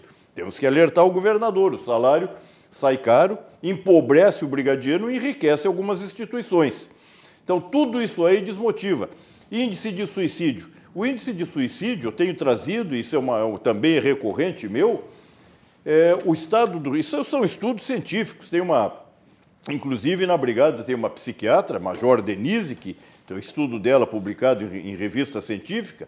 Além disso, São Paulo está estudando muito profundamente o, o, problema do suicídio dentro da Polícia Militar. Rio está estudando muito profundamente, Minas Gerais, que eu estou em contato com essas, é, com essas polícias militares. E ali, o, o, mas aqui no caso do Rio Grande, esse estudo mostra que o Rio Grande tem basicamente, índice geral, estatístico, o dobro do suicídio do Brasil. Então, considerando razão da população, o Rio Grande tem o dobro do suicídio do Brasil. E a Brigada tem o dobro do suicídio do Rio Grande, ou seja, a Brigada tem quatro vezes o índice de suicídio do Brasil. Exatamente por, devido a essas pressões todas. É, nós temos as audiências de custódia, nós não falamos. As audiências de custódia é, é, é, é uma espada sobre o policial. E eu tenho trazido, e pode também, já recebi é, críticas e não, não, não levar esse assunto. Não, nós tivemos um caso que ainda é recente, aconteceu o ano passado, de que as pessoas não fazem ideia o que, que são 4 toneladas de droga. 4 toneladas, eu não sei se é 4 mil quilos. E quanto isso representa em termos de uma, finanças para o tráfico? Uma carga de caminhão, isso é, é, é, é milhões de reais. Mas quanto, quanto disso aí vai a população, quantas crianças, famílias desestruturadas, crianças perdidas sem futuro pela droga, quantas? E nós, soldados da brigada, prenderam a carga, prenderam os bandidos, bandidos, malfeitores, criminosos da pior espécie possível, que deixa uma sociedade à mercê da droga, prenderam, foram para a audiência de custódia, e o que aconteceu? Soltos. Os bandidos saíram e os brigadianos estão enrolados até hoje, justificando porque prenderam. Sabe por quê, coronel? Porque o réu da audiência de custódia é o policial e não o bandido. É, o réu da audiência é isso que eu quero, criar, exatamente, para colocar o, a Muito. polícia no banco dos réus. O réu é o, é, é o policial. O réu é o policial. Então, Pô, esse estado de coisa, veja o, o, o clima para um policial, a sociedade tem que tomar conhecimento disso. Nós tivemos um secretário, não tão no passado, de segurança, lá no governo do doutor Olívio Dutra, que não queria que o policial usasse arma, que desse uma flor. Pro... Não tem, o bandido ele não respeita limites. O bisol. Bisol. Não de, tão, respe... de tão triste memória. É, o pessoal reclama que a polícia sobe o morro, mas não reclama de quem causa ah, o, a, a, a, necessidade da polícia subir o morro. Mas o pior de tudo, concluir, a gente passar para o Jorge o, o pior de tudo é que muito disso acontece por ideologia e muito, me desculpem as pessoas se eu as ofendo, não quero ofender, mas não quero deixar de dar a, o, o, o que realmente existe. Boa parte da sociedade, vamos falar do Rio, boa parte da, da classe média do Rio é usuário de droga. É. Boa parte é usuário de droga. Então, nós estamos combatendo uma coisa que a sociedade é a favor. Nós temos aí, ah, não, não é a mesma coisa, Coronel Beck. Não, é, para mim, é, são coisas muito semelhantes. Por exemplo, tem o, o, o, o veterano, que até admire, que é o Fernando Henrique Cardoso, que é um apologista do uso da droga, da liberação. Então nós vivemos isso aí, e o policial está no meio disso. O policial está no meio dessa sociedade que também tem corrupção. A sociedade, em suma, é corrupta. Ela quer um policial perfeito para uma sociedade que é cheia de mazelas. O, o policial, de certa maneira, é um super-homem, mas é um homem de dentro da sociedade. Nós temos problemas, sim, nós temos problemas. Suicídio, essa é a razão. Uma série de pressões que o homem sofre para atender a população. E muitas vezes é, é, é, incompreendido. O policial, ele é juiz de direito, é juiz, ele é juiz. Muitos e muitos casos ele resolve na hora, ele tem que dar uma solução na hora, decidir rapidamente ali. Tá? É, mediador de conflitos. Não tem ninguém que faça tanta mediação de conflitos quanto o policial militar na sua ação na rua. E não é da, no seu conforto do seu gabinete para ar-condicionado ligado, é no meio do conflito mesmo. É no meio do conflito. Com, com o couro comendo. Com o salário então, parcelado. As, é. Com o salário parcelado, atrás e pagando, pagando para receber o seu salário. É verdade. Jorge. Eu tenho quatro coisas para falar aqui, bem pontuais. Primeiro... Depois é, vamos para a rodada de encerramento.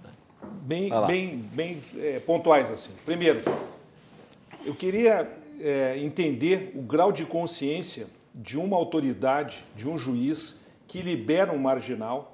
Né? E assim, ó, eu já fiz várias vezes isso. Efetuar uma prisão é uma coisa muito arriscada, muito complicada, exige muito esforço. É perseguição. E não era é ladrão de galinha que foi solto. Quem foi solto foi, a, foi, foi acusado de homicídio qualificado. Não, tem várias assim, mas estou dizendo, o, todo o trabalho que tem para um policial efetuar uma prisão, que envolve o risco, se meter em tiroteio e tal, e depois chega um camarada lá para liberar esse marginal para voltar para as ruas, é um absurdo, certo?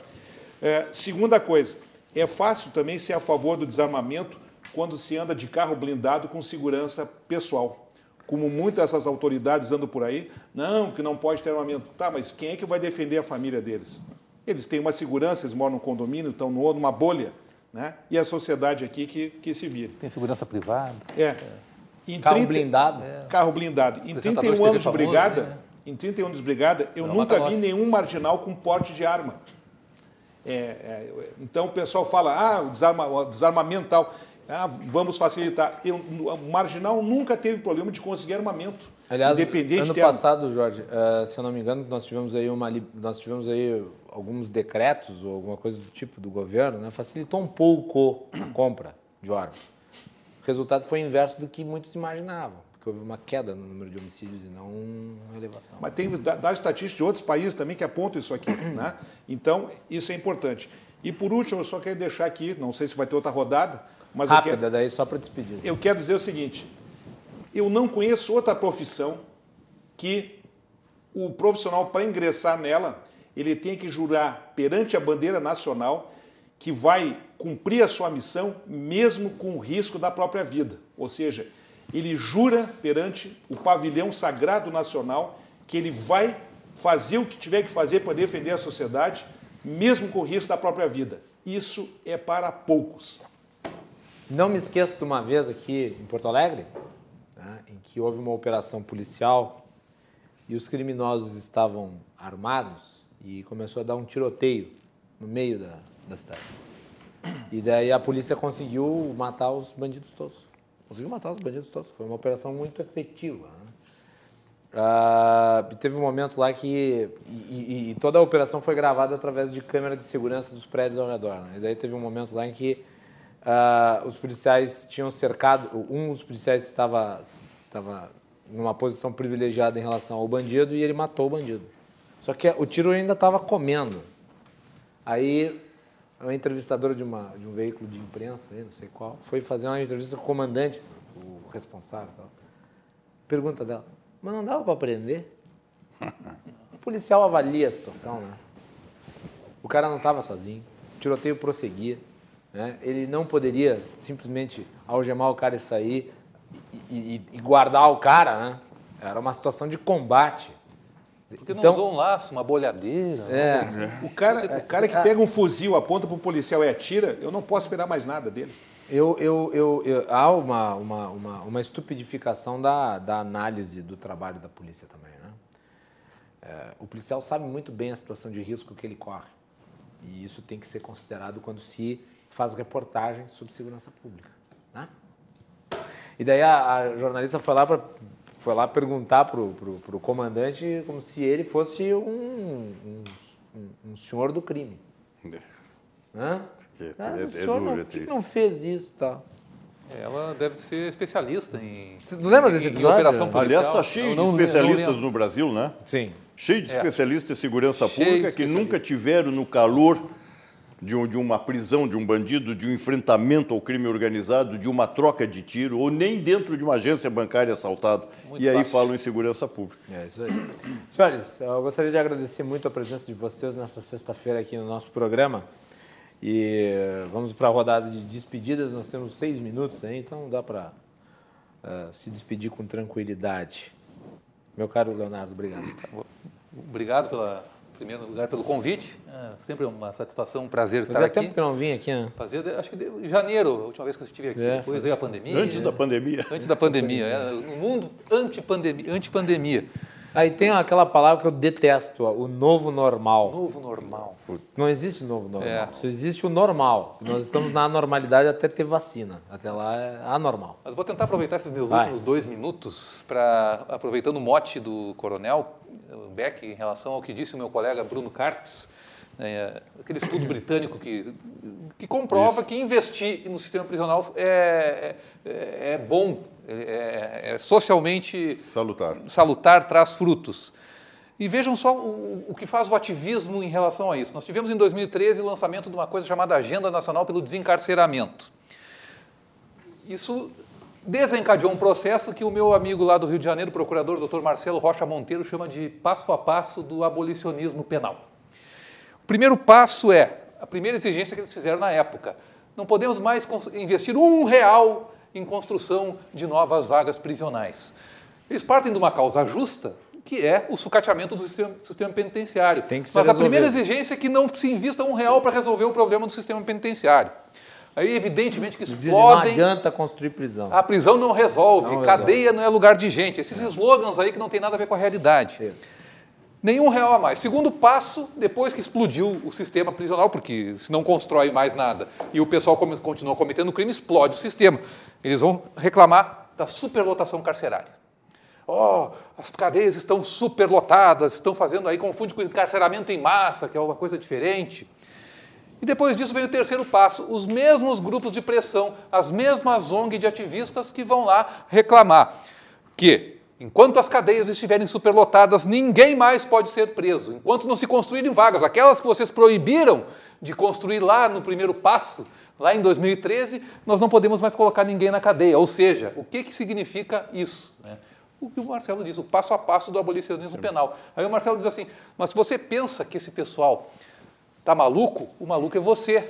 É evidente que isso aí é um plano, é algo muito bem Muito bem orquestrado feito, é. que está dando certo, porque ah, realmente estão conseguindo gerar um caos na sociedade através desse ativismo. Macalossi, muito obrigado pelo convite e muito obrigado pelo alto nível dos debates dos coronéis aqui. Jorge Alvorsen, muito obrigado.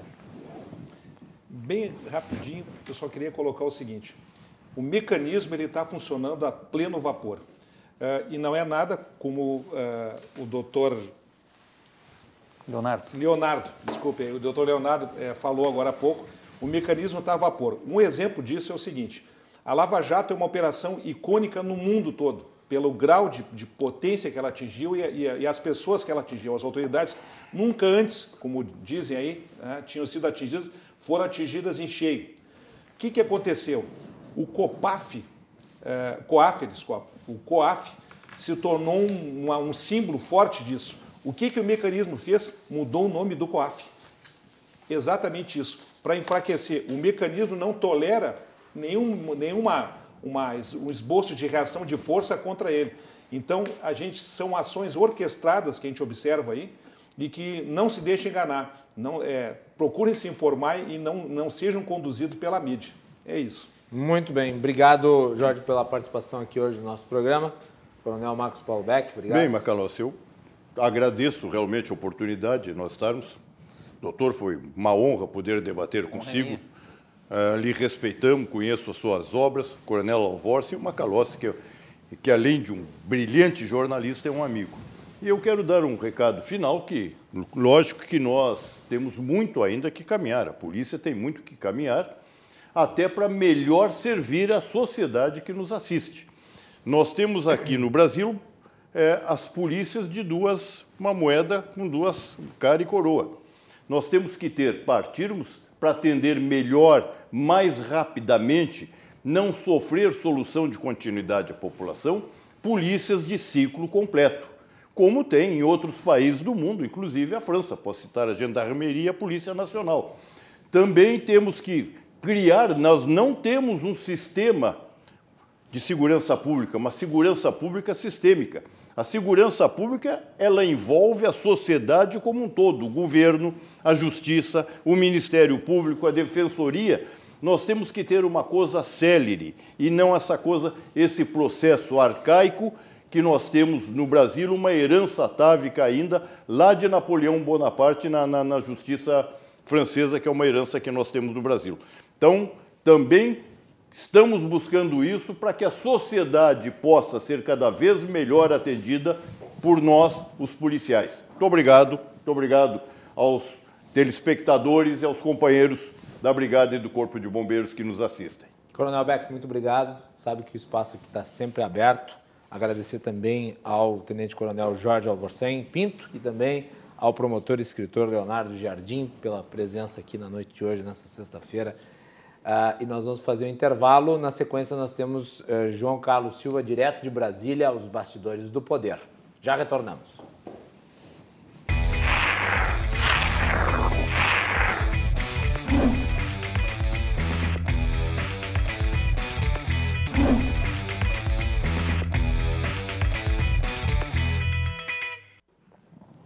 De volta aqui na RDC com o Cruzando as Conversas, o último bloco sempre com João Carlos Silva, os bastidores do Poder Direto de Brasília. O nosso programa é um oferecimento da Associação dos Oficiais da Brigada Militar, defendendo quem protege você. Me engasguei. Eu fui falar e respirei ao mesmo tempo. De Galeazzi Sul, há 40 anos, a evolução dos metais. Porto Color Soluções Gráficas, a Porto Color atendendo através do WhatsApp, tem os serviços da Porto Color na sua casa. E Badesul Desenvolvimento. Muito bem. Uh, vamos aos números do coronavírus no Brasil e no Rio Grande do Sul, números alarmantes esses da doença, cada vez piores. O foco de contaminação cada vez mais claro fica aqui no sul do país. No Brasil, 2 milhões 48.697 casos registrados né, até o dia de hoje. Nós tivemos um crescimento de mais 30 e poucos mil casos, uma coisa medonha. Né? Então, repetindo, 2 milhões 48.697 casos. No Rio Grande do Sul, hoje saiu o novo mapa das bandeiras. Quase todas as bandeiras aqui do Rio Grande do Sul estão vermelhas, à exceção das duas mais ao sul, incluindo, curiosamente, né, a região uh, de origem política do governador Eduardo Leite.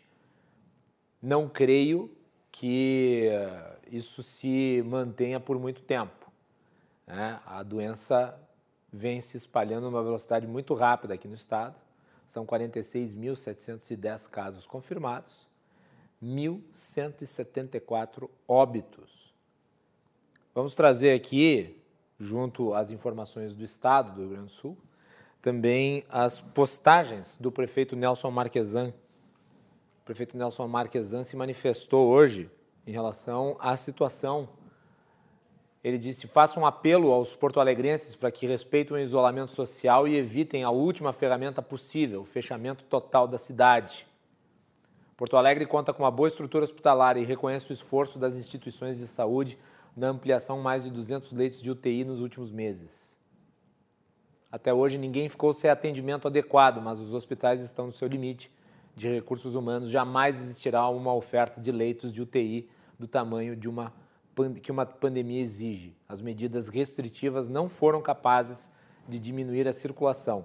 Entendemos que as pessoas estão cansadas psicologicamente, os negócios com suas capacidades no limite, mas cada medida adotada leva 15 dias para ter reflexo.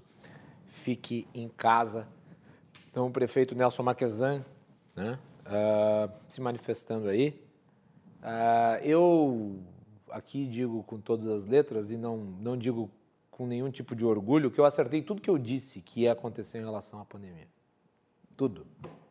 Eu disse que nós íamos chegar num platô de 100 mil, de mil casos. Eu disse que nós íamos passar de 100 mil mortes, nós vamos, nos próximos 15 dias. Uh, eu disse que, os período, que o período crítico seria esse em que nós estamos e nós não nos preparamos direito, né, em nível nacional, e em nível estadual. Não nos preparamos direito. Não fizemos políticas públicas. Não estabelecemos nem mesmo distanciamento social efetivo. E agora nós temos uh, este aumento expressivo e ele se registra não apenas aqui, né, no mundo todo. Para vocês terem uma ideia, saiu agora a informação de que o mundo teve, pela primeira vez desde o início da pandemia, um milhão de casos nas últimas 100 horas. Não é pouco. Não é uma doença inventada. Não é uma conspirata. É um gravíssimo problema que só vai ser resolvido quando as vacinas estiverem prontas. João Carlos Silva, boa noite.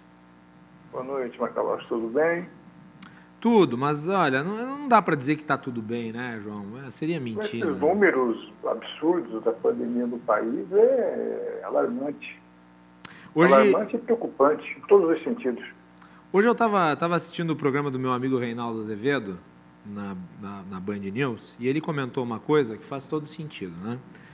Uh, a gente tem surtos de doença e, no mais das vezes, as pessoas que morrem nesses surtos são pessoas que nós não conhecemos, não, tem, não temos contato. Sempre, as mortes sempre são distantes e, para nós, são anônimas. Uh, quando nós estamos diante de uma pandemia, não apenas essas muitas pessoas acabam morrendo, mas nós começamos a ver pessoas do nosso convívio morrendo e também pessoas que têm um, uma penetração pública sendo levadas por ela. E nós tivemos hoje a perda de um dos grandes jornalistas do Brasil, né? o José Paulo de Andrade, que fez da sua voz um símbolo do rádio, em particular da, da, da, da Band, mas uh, do, do rádio-jornalismo do Brasil como um todo. Ele foi pioneiro na opinião de rádio. E ele tinha uma voz poderosa, reconhecida por todos. Eu que comecei o jornalismo né, no rádio, sempre tive no Zé um, uma inspiração. E ele acabou morrendo por coronavírus. Ele tinha comor comorbidades? Tinha. Mas quantos brasileiros não têm? Ele morreu por coronavírus, não por comorbidades. João, as tuas impressões aí e, obviamente, a tua palavra sobre o Zé Paulo de Andrade. A doença ela é violenta, ela dizima o ser humano é, do Brasil, do mundo inteiro. Zé Paulo de Andrade, a gente convivia com ele desde a infância, adolescência, juventude, que era a voz marcante do rádio brasileiro na cadeia verde e amarela da Bandeirantes, como comentarista esportivo, como locutor, como repórter esportivo e depois fazendo o pulo do gato no, na Rádio Bandeirantes. Só teve um emprego carteira registrada, que foi na Rede Bandeirantes, 57 anos. E que você falou, quando milhares e milhares de pessoas vão se perdendo, mas quando você perde alguém que está no seu convite diário, é, e você acaba. A voz não vai existir mais, né? Presente todos os dias, só em gravações, em áudio, histórias, né? Mas é Paulo é um símbolo do rádio brasileiro um símbolo do jornalismo e um ícone né, para todos aqueles que é, trabalham nos meios de comunicação e que levam a, a imprensa séria, a imprensa combativa, a imprensa idealista, aquela imprensa verdadeira. Não a imprensa marrom, não a imprensa falsa, a imprensa do fake, não a imprensa que realmente valoriza o ser humano, que valoriza o, a notícia. É uma perda reparável.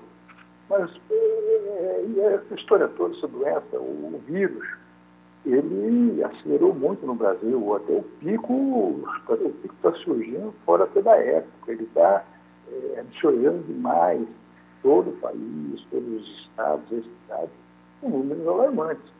E até agora a gente não viu nenhum movimento do Ministério da Saúde com relação aos planos, às planilhas para o combate ao coronavírus é, é, no Brasil. Não temos até agora absolutamente nada. E hoje o ministro Pazuello, né, João, deu uma declaração lamentável, dizendo que a testagem ela não é essencial. Quer dizer, isso está completamente fora da realidade. Isso está isso tá completamente. Eu acho que o presidente da República ah. é, até impressiona o, o, a maneira como o presidente vem agindo politicamente ele está se surpreendendo até porque está panos quentes, bombeiro, falando muito pouco, se curando. Tá. Mas eu acho que o presidente da República deveria transformar o general Pazuello na reserva e tirá-lo do Ministério da Saúde. Eu acho que passou da hora, ele precisa colocar lá dentro uma técnica ligada à saúde, que tenha conhecimento de saúde, não um conhecimento. Mas João, é, o problema, é, João, o problema, o problema é que isso é impossível de se operar, João. O presidente é um negacionista, mesmo contaminado, ele é um negacionista. Não, eu concordo com você, mas veja só, o, você lê na entrevista do, do ministro Passoeiro, aquela história que eu tenho dito, não dá para você dizer que ele é uma pessoa inexperiente. Não, ele tem um general. Na área dele, né, João? é óbvio que é um dele. grande general. Na área Sim, dele, mas. Claro, claro. Ele disse que ele trouxe 16, 17, 20, 20 tantos militares da confiança dele para tocar o ministério. Não é por aí. Aquilo ali você não está tocando material bélico, você vai tocar vidas, é diferente. Tem que ter pessoas ligadas à ciência. E não tem. Todos os servidores que ele trouxe para o Ministério da Saúde não têm nenhuma, é, nenhum conhecimento da área da saúde. Nunca colocaram a mão numa agulha, num, num, num bisturi, num, num segurar um marca-passo. Quer dizer, então, essas situações são complicadas no Brasil. A sociedade, a opinião pública, o, o país precisa de respostas é, do Ministério da Saúde. E essas respostas, até agora, não vieram. Aliás, a matéria que saiu essa semana, João, sobre a, distribuição de testes, os testes estão sendo, estão sendo distribuídos incompletos. Não tem o reagente então, que extrai o RNA do vírus. E daí eles não podem ser usados. Você tem o teste distribuído incompleto e você tem a pandemia da sacanagem que vem fazendo as pessoas aproveitando da fé pública, aproveitando da pandemia para se dar bem. Também tem esse problema. Quer dizer, o, aquela história, né, o, brasileiro quer se dar bem todo, não é por aí. Né? Acho que é, é, é, tudo tem sua, tem sua tem seu modo, modus operandi. O, o, o, Brasil, nesse momento, o que, que falta? Você vê aí os médicos, a ciência falando uma coisa, o governo fala outra. Não é por aí. Que ajustar o discurso. Questão de abertura, abre, fecha, fecha, abre, está errado. Acho que o Brasil deveria ter feito lá atrás uma, uma política de saúde preparar a sua população com relação ao, ao, ao coronavírus. Não fez. Quer dizer, agora você encontra problemas aí é, graves em todas as cidades brasileiras com, com, com um acentuado pico de, de, de, pandemia, de aumento de infectados e de, mortes. Recuperados começou a cair o número. Isso não é bom. João, olha, uh, eu, hoje, hoje eu devo dizer que eu acordei um pouco, um pouco triste com tudo isso, uh, porque nós não temos perspectiva. Esse é o problema principal. Né? Nós estamos aí com um platô de mil casos de morte por dia. E, e, e, o problema é que ninguém no governo federal reconhece isso. Quer dizer, a gravidade da situação. Tratam a coisa como se isso pudesse se normatizar, como se isso pudesse se normalizar como se nós tivéssemos que como se nós tivéssemos que aceitar o destino de que é assim. Hoje, hoje o Boris Johnson, primeiro-ministro conservador da Grã-Bretanha, apresentou o plano de reabertura de três meses, depois de um fechamento de 120 dias. Macalossi, Charles de Gaulle estava certo, não estava, não? Estava. Tu disse, é a segunda vez que tu vai dizer essa frase essa, essa sim, semana, sim, mas, mas tem que repetir mesmo, que está certo. Sim, isso não é um país sério. Se fosse, nós estaríamos nessa situação que nós nos encontramos hoje. Quer dizer, o, o Brasil está sendo dizimado com a pandemia e o governo até agora está com os olhos fechados para, para a situação. Então, ainda insiste, ainda um insiste, ainda insiste nessa tolice irresponsável de prescrever cloroquina por live. Né? E o, a ciência já disse que isso aí é uma utopia. Será que. É aquilo que eu estou dizendo para você. Vamos lá, o militar é, é bom na tua área, a formação dele. Agora, você colocar dos, um, um, exército dentro do Ministério da Saúde sem conhecimento nenhum de cloroquina, de vacina, de desertacil, para tocar o Ministério numa situação que nós nos encontramos, é brincadeira, né? Esse é o problema, João. paciência. Aí depois as críticas vêm, se acumulando, se acumulando, se acumulando, o governo acha ruim, chia, começa a debater, começa a, a querer esculachar a imprensa, a opinião pública. A ciência não é por aí. Eu acho que a situação tem que ser controlada. Tem, ela tem, a verdade é o seguinte, Macalossi, a situação da pandemia no Brasil está incontrolável. Tá, tá. Nós caminhamos aqui para um lockdown, uh, isso me parece certo. Ou você fecha tudo, todo mundo em casa, que já deveria ter feito isso há muito tempo, senão a situação já seria bem diferente, e, tenta amenizar um pouco, um pouco, a situação, ou nós vamos viver dias de pânico. Aliás, estamos vivendo já, né? E quem fica dentro de casa vendo televisão, ouvindo notícias, entra em pânico. João, espero que a gente possa conversar segunda-feira, talvez com um ânimo melhor. Mas, É, de qualquer certeza. forma, E- não são tempos fáceis. Eu acho que não pode disfarçar e fingir uma alegria que não existe. Para você ver como o governo, o governo não se entende, o número 2 da Secretaria de Cultura foi exonerado de novo do mesmo cargo, Pedro Horta. É piada. né?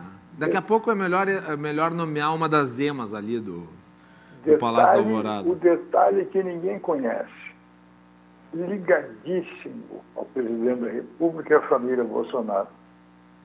Pois é, tá aí. Né? Foi exonerado de novo. Dá De novo. uma dessas? Na próxima vez vai pedir música no Fantástico, João. Com apoio, com apoio de blocos importantes do Congresso Nacional. Ele não está ali de bobeira, não. João, ah, para atenuar um pouco, só um vinhozinho, né? Só um vinho e rezar É. que Deus olhe com carinho para o povo brasileiro para o povo de todo mundo, para amenizar um pouco a situação, descobrir essa vacina o quanto antes, porque situação a cada dia piora cada vez mais. Hoje, aliás, o- a prefeitura, a prefeitura de São Paulo suspendeu o Réveillon, né? Não vai ter. A prefeitura suspendeu o Réveillon. Fez bem, fez bem, não tem que ter O mesmo. governador João Dória enfrenta a pandemia, enfrenta o problema da polícia militar, as suas últimas agressões, últimas atividades contra a po- a população, enfrenta um decréscimo na popularidade impressionante. Impressionante. Quer dizer, suspendeu o Réveillon, com o, Macalossi, o carnaval do ano que vem, ele está seriamente comprometido. Ele pode não ocorrer. Eu espero- Não deve, na minha opinião. eh, Não deve ocorrer. Não deve. A situação não permite isso. Não permite. Na verdade, esse último que teve também não devia ter tido. né? E outra, você abrindo, tipo assim, você abrir restaurante, ah, restaurante que recebia 50 pessoas, vai poder receber só 15. Quer dizer, o- o- economicamente, está todo mundo perdendo. Quer dizer, não adianta você lançar políticas, ah, vamos lançar políticas públicas de incentivo. Não adianta, é, é complicado. To- Todos estão, a maioria, fechando as portas definitivamente, porque não tem como tocar. Tudo bem, o governo está auxiliando com, com auxílio emergencial. Ótimo, está ajudando muita gente, mas também tem muita gente sacana que sacou o dinheiro sem necessidade nenhuma. Esse pessoal precisa ter uma pena. Quer dizer, é, é- é uma anarquia, é um, é um deboche. O Brasil muda de rota, ou nós temos que é, colocar uma estátua de Charles de Gaulle no- na principal praça do país, com a frase embaixo. No lugar do Cristo Redentor. Com certeza. João, um abraço para ti. O que, que vai tomar de vinho no final de semana? Ah, vamos prestigiar a Serra Gaúcha, né? Tá certo. Justo, Não né? podemos fazer feio, né? Justo, justo. Isso aí. Vestir a camisa da casa, né? Do time, né? Muito bem. João, sentimos sua falta ontem, problema técnico, né? No teu Pois é, o telefone. celular deu uma pane e eu, eu, eu falei, vamos descontar o meu, o meu dia no, no RH da RDC. Márcio Lyon nervoso. Muito bem. João Carlos Silva volta na segunda-feira. João, um bom final de semana para ti, meu amigo. Bom final de semana a todos aí, muito, um abraço, se cuidem. É isso aí, vamos todos se cuidar. Nós voltamos segunda-feira. Uma boa noite a todos.